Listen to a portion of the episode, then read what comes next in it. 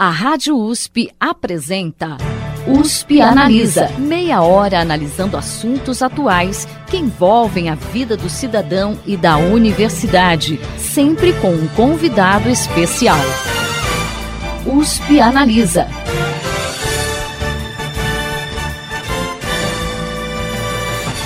Mesmo com o avanço trazido pela Lei Maria da Penha, o Brasil ainda é um dos países que mais mata mulheres no mundo.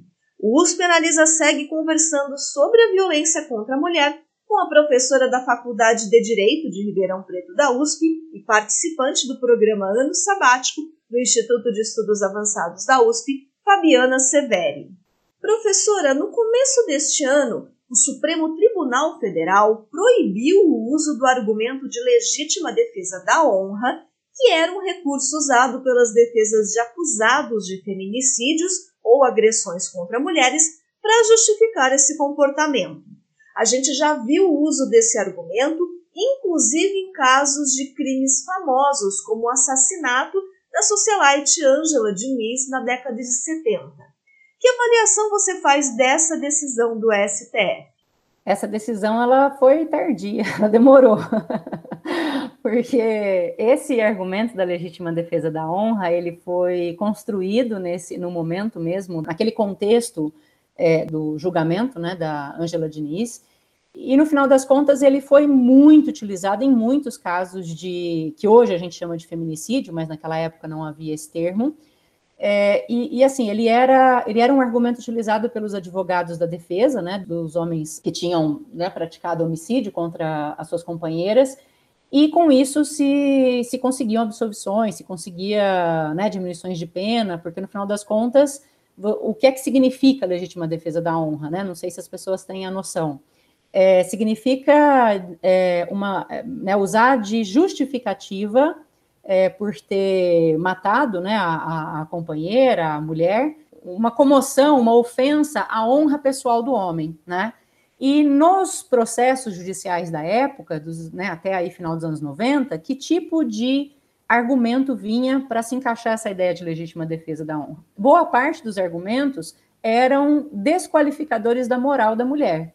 Então, olha, ela começou a estudar, ela voltou a estudar, e isso ofende a minha honra, porque mulher honesta não, né, não vai estudar nessa idade.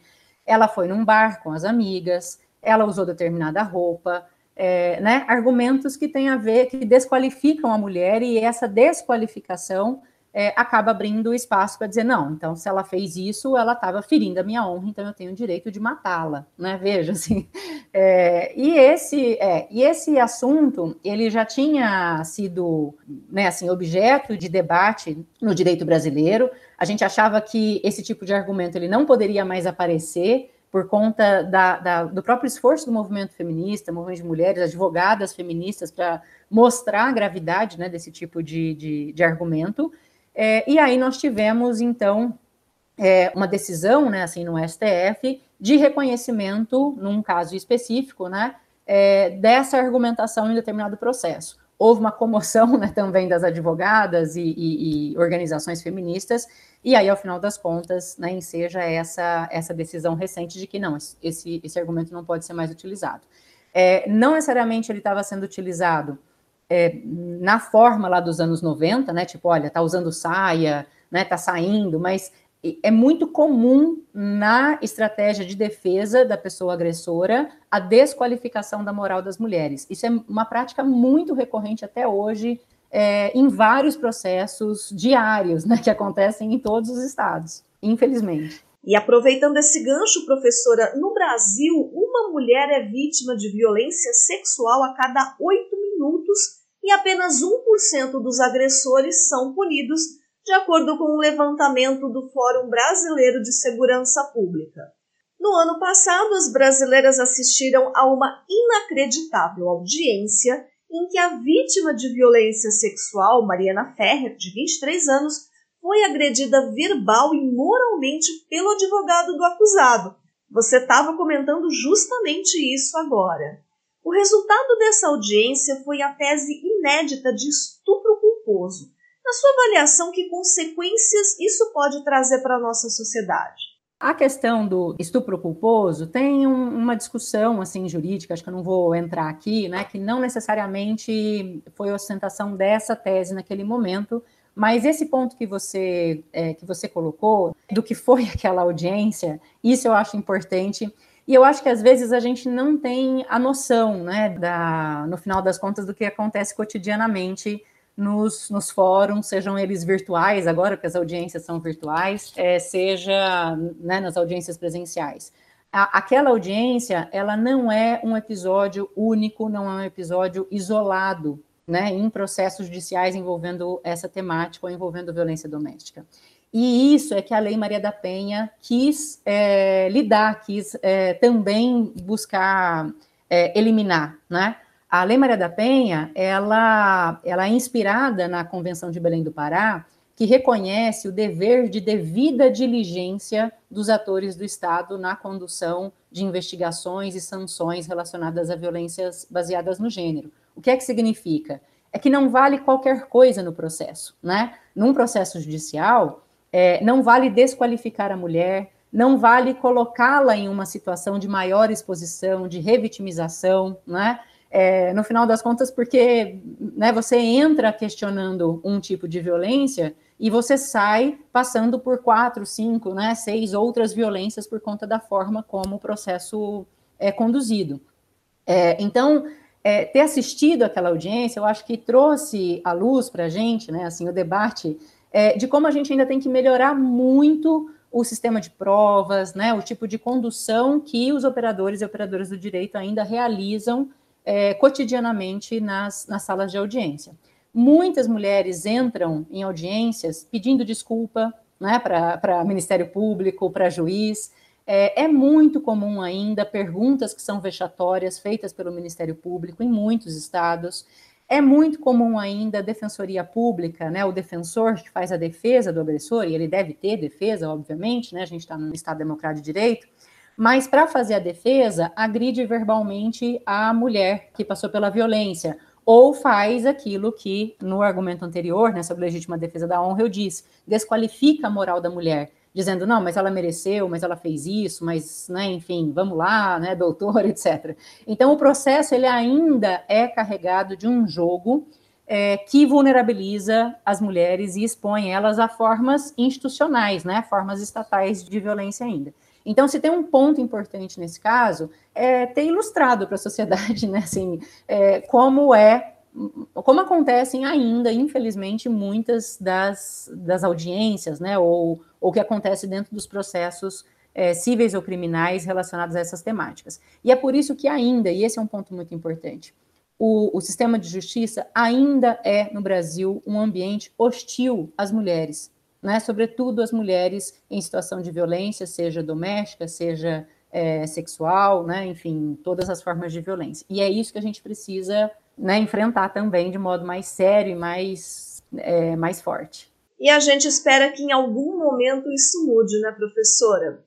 Bom, há alguns anos o USP Analisa exibiu um programa sobre a presença das mulheres na ciência. A entrevistada defendeu um número maior de mulheres em cargos de universidades e na pesquisa científica de uma forma geral, como forma de ampliar os pontos de vista. Você acha que um número maior de mulheres no judiciário também traria benefícios não apenas para a questão do combate à violência contra a mulher, mas da defesa dos direitos humanos de uma forma geral? É, esse é, um, é uma pergunta que a gente tem tentado responder com várias pesquisas aqui no nosso grupo, né, de pesquisa. E tem até uma, uma dissertação de uns dois anos atrás, da aluna Taruel Kawaj, que já gerou artigo científico, que está publicado de fácil acesso, né? E, e por essa pesquisa e por outras, é, a resposta ela é meio sim e não, né? Ou seja, é, é muito importante a gente defender uma, uma diversificação é, do, do, do rosto, da identidade do nosso Poder Judiciário, porque ainda o Poder Judiciário brasileiro, segundo o censo do próprio Conselho Nacional de Justiça, né, do CNJ, ele ainda é, tem como perfil prioritário homens brancos é, na faixa de 45 a 55 anos, casados, em vínculos heterossexuais, com um ou dois filhos, e que tem ao menos um parente que também atua no sistema de justiça, né, em alguma das carreiras. É, então, é um perfil muito homogêneo é, e ele funciona no imaginário nosso como um, um bloco, né? Assim, sabe? Ou seja, né, quando eu penso na magistratura, eu penso no quê? Né? Eu penso que eu vou, muito provavelmente, cair é, nessa, né, assim, ter como juiz, olhando o meu caso, uma figura como essa. A chance é muito grande, são mais de 60% são homens, enfim, então, né, é, uma, é, é, é um percentual muito grande. É, agora, a questão não é só é, então, assim, você ter mais mulheres e, sobretudo, não só mais mulheres, mas diversidade étnico-racial também. Nós temos quase zero juízes que são de origem indígena, né? E um percentual muito baixo é, de juízes e juízas negros, né? Isso é, também é até mais alarmante, mais grave, se eu pensar, por exemplo, que o funcionamento né, do direito penal, do processo penal, o sistema penal brasileiro, é, ele é majoritariamente movido, né, tendo como pessoas rés a população negra racializada periférica do país, sendo julgada por a população né, masculina de homens né, brancos, é, enfim, né, classe média ou que vieram de, de, de famílias né, de elite. Então, são os dois polos né, é, em, em diversidade étnico-racial muito grande, isso é um problema muito grave. Né? É, então a gente precisa diversificar sim, por princípio, por legitimidade democrática, por, por a gente né, a gente tem direito a uma imagem mais plural do judiciário no país. Agora, isso traz né, mais mulheres, que é essa pergunta que você fez, mais mulheres, é, elas vão trazer algum impacto? É, a questão é, não só o judiciário é feito fisicamente por homens, mas a gente pensa que o ato de julgar, né, o que é ser neutro, imparcial, etc., esses valores, eles estão muito associados a um jeito masculino de pensar o processo, de pensar o direito. Então, você pode ter, e é isso que as nossas pesquisas têm mostrado, mulheres no sistema de justiça, mulheres juízas, que, muito entre aspas, pensam com a cabeça de homem, ou seja, pensam não com a cabeça de um homem especificamente, mas pensam em uma perspectiva androcêntrica, pensa numa perspectiva né, é, é, de imparcialidade, tomando como imparcialidade esse jeito androcêntrico de se pensar o direito. Então, não necessariamente mais mulheres vai trazer diversidade, vai trazer, quer dizer, vai trazer maior proteção ou garantia do direito das mulheres que são atendidas pela justiça. Você precisa combinar duas coisas: combinar o maior ingresso de mulheres e também mudanças institucionais, mudanças internas ao sistema de justiça, para que ele seja menos hostil a visões diferentes sobre o direito, né? Visões não androcêntricas, visões não tradicionais, como essas que são marcadas e que, no final das contas, quando a gente entra como mulher na magistratura, ou a gente reproduz essa lógica, ou a gente é hostilizada pelo sistema, né? Então, é um pouco o balanço dessas duas coisas, né? E como a gente destacou no início do programa, você está participando do programa Ano Sabático do Instituto de Estudos Avançados da USP, que é um programa no qual os docentes da universidade são liberados dos seus encargos para poderem se dedicar integralmente a pesquisas individuais e interdisciplinares. A sua proposta de pesquisa procura entender como políticas e instituições de gênero do sistema judiciário têm melhorado o acesso das mulheres à justiça, principalmente mulheres em condição de vulnerabilidade social, que a gente já falou um pouquinho aqui. Conta pra gente sobre esse trabalho que você está desenvolvendo e também sobre os dois eventos que você está organizando. Bacana. Essa pesquisa no sabático, ela linka com o que eu acabei de dizer agora, né? Nós fizemos, eu tenho um conjunto de pesquisas que tentou responder essa questão, se mais mulheres fazem ou não diferença, né, na, na no judiciário, sobretudo na garantia de direitos das mulheres, e a resposta foi mais ou menos, né? Ou seja, era preciso, então, é, pensar em mudanças também institucionais, mudanças no, no, desenho mesmo, né, da magistratura, dos órgãos da magistratura, é, né, e também na forma de se de, decidir o direito, né, que a gente chama as teorias jurídicas, né, a forma como a gente pensa o direito, tradicionalmente ela é branca ou brancocêntrica, né, ela é androcêntrica, e a gente está num país que é diverso, essa forma ela não ela não consegue lidar com os problemas que são centrais da sociedade brasileira. Então, eu preciso, no final das contas, né, é, criar visões é, outras, né, fortalecer outras visões de aplicação do direito, de interpretação e aplicação do direito, e também mudanças institucionais, mudanças no desenho mesmo das instituições de justiça. Então, a pesquisa, né, políticas e institucionalidades, eu tento é, mapear um pouco que mudanças são essas que estão acontecendo.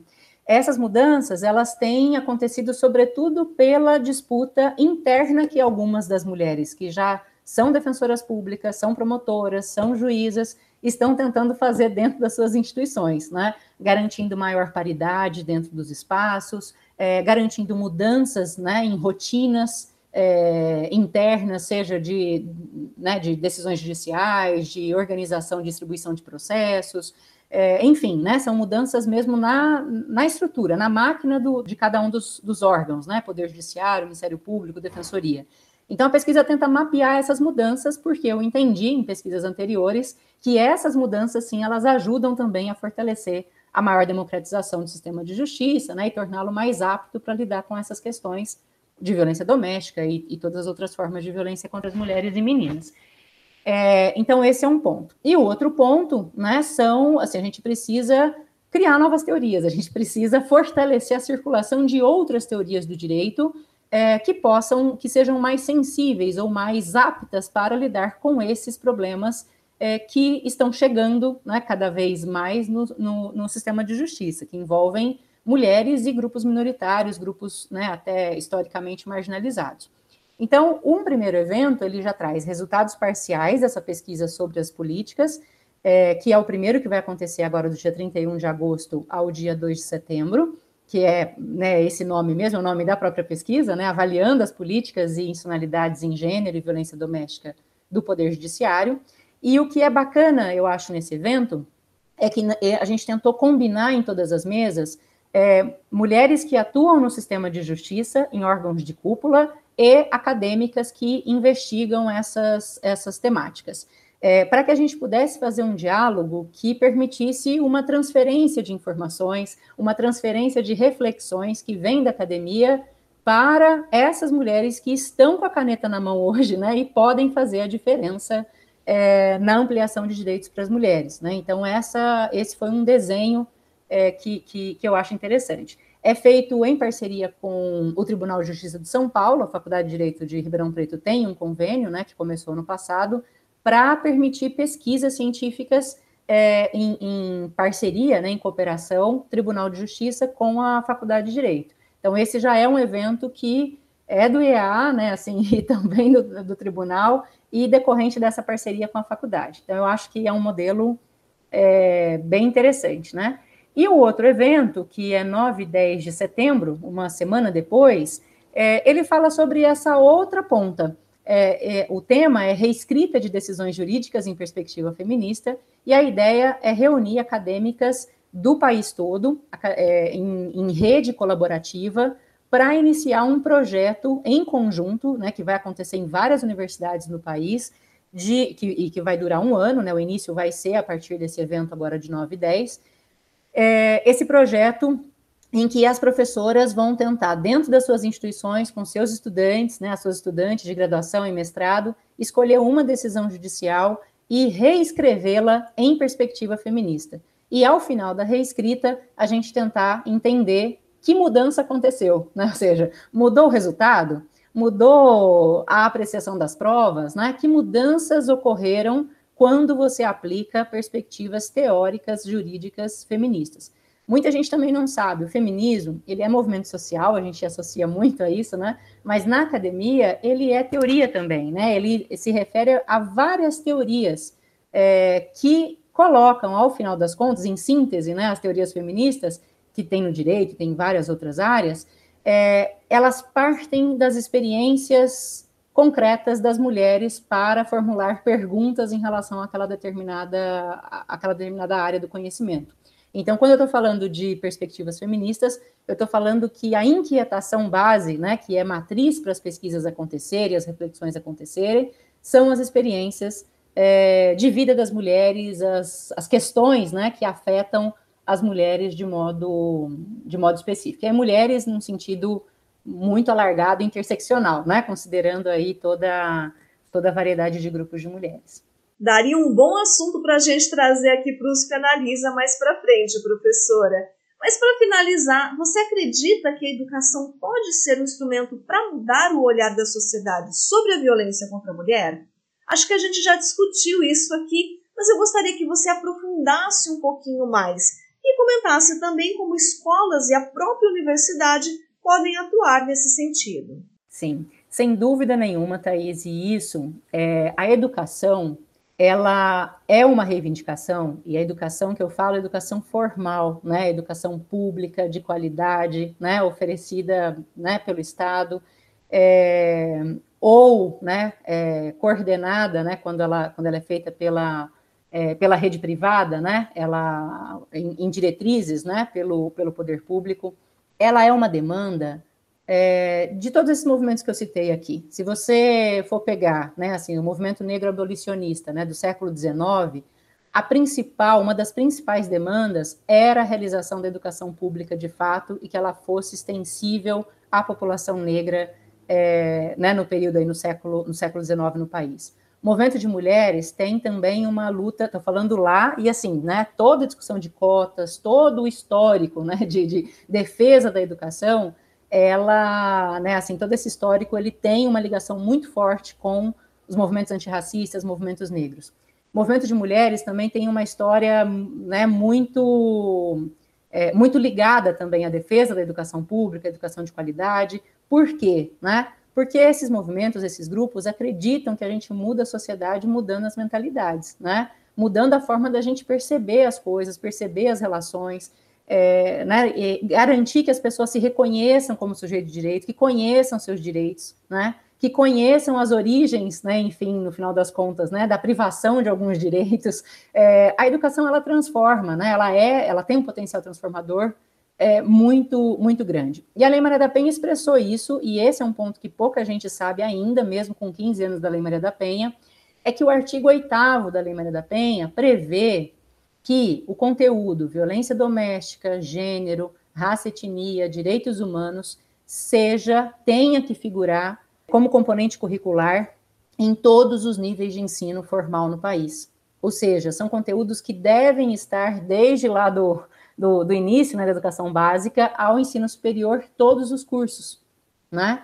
A discussão sobre ideologia de gênero, gênero nas escolas, a gente associa muito isso a uma, uma campanha contra o Plano Nacional de Educação, lá de, se eu não me engano, de 2010, né? Mas, na verdade, é uma disputa que ataca frontalmente a Lei Maria da Penha, né? Porque é ela que exige que gênero é, seja componente curricular obrigatório. Porque eu preciso entender as relações sociais que criam essa situação de maior exposição à violência doméstica para as mulheres, né? É, então, sem dúvida nenhuma, é importante. A Universidade de São Paulo, é, eu participei anos atrás de um levantamento que nós fizemos no campus de Ribeirão Preto, considerando todos os, os projetos pedagógicos, né, dos cursos todos daqui do, do campus de Ribeirão Preto, a gente fez um mapeamento para ver se esses conteúdos curriculares estavam é, em todos os projetos, sejam de cursos de graduação e de pós-graduação. Isso quando nós estávamos na CAVE Mulheres, que, que é uma comissão para apuração de casos de violência de gênero no campus. E o que nós percebemos naquele momento era que ainda nós tínhamos, isso acho que foi uns quatro anos atrás, poucos cursos mesmo na, na universidade com esses conteúdos curriculares sendo oferecidos, né? Não precisa ser uma disciplina de gênero, mas eu preciso ter formalmente esses conteúdos em alguma disciplina. É, de lá para cá, eu sei que a gente avançou bastante, mas ainda a gente tem muito a avançar, né? Porque, ao final das contas, né, Thaís, nós estamos formando advogados e advogadas, juízes e juízes, né? Pessoas que vão atuar depois e vão atender essas mulheres. Médicos, médicas, enfermeiros, enfermeiras que vão também atender cotidianamente mulheres em situação de violência no serviço de saúde. Enfim, a gente está é, né, formando profissionais que vão atuar depois na rede e eles precisam ter esse conteúdo, é aqui a formação deles para que eles possam fazer um atendimento não revitimizador. É, então, quando a gente estava falando lá atrás né, de revitimização, como que se cria um juiz insensível, né, uma juíza ou um insensível a essas questões? É, uma parte disso é responsabilidade da universidade. Quando a universidade não é, coloca como conteúdo esses assuntos, esses temas, e não discute de modo adequado, capacitando adequadamente os, os quadros que depois vão trabalhar nessas instituições. Então, sem dúvida, e esse é o grande ganho, e esse é o principal ganho que nós temos que comemorar nesses 15 anos de Lei Maria da Penha. o reconhecimento de que violência é baseada né, em fatores que são estruturais, não é culpa da mulher, né? E que a gente precisa ter um compromisso sério com a expansão de medidas de prevenção, sobretudo educativas. E a gente precisa lembrar, né, professora, que além de formar profissionais, a universidade forma cidadãos. Por isso, esses conteúdos são importantes para ajudar a mudar essa visão que a gente, infelizmente, tem na sociedade de hoje. Bom, infelizmente, o USP Analisa de hoje está chegando ao final. A gente conversou com a professora da Faculdade de Direito de Ribeirão Preto da USP e participante do programa Ano Sabático do Instituto de Estudos Avançados da USP, Fabiana Severi. Falamos sobre violência contra a mulher, Lei Maria da Penha e demos aí uma leve pincelada sobre feminismo, assuntos que são bastante importantes e que a nossa sociedade precisa discutir e entender melhor. Professora, muito obrigada pela sua participação aqui conosco. Eu que agradeço, Thaís, foi um prazer conversar e também é, parabenizo pelas perguntas, pelo roteiro, é, né, ficou, acho que também com conteúdo muito interessante e importante para que a gente possa avançar nesse diálogo.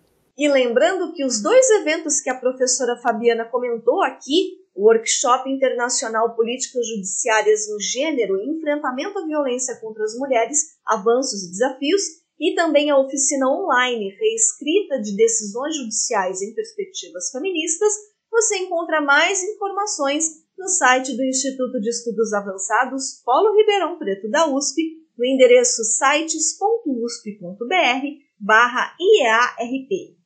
O USP Analisa de hoje fica por aqui. Até a próxima semana. Você ouviu USP Analisa, um programa da Rádio USP Ribeirão em parceria com o IEA, Instituto de Estudos Avançados Polo Ribeirão Preto. Produção do Serviço de Comunicação Social da USP e do IEA. Coordenação Rosimeire Talamone. Apresentação Thaís Cardoso.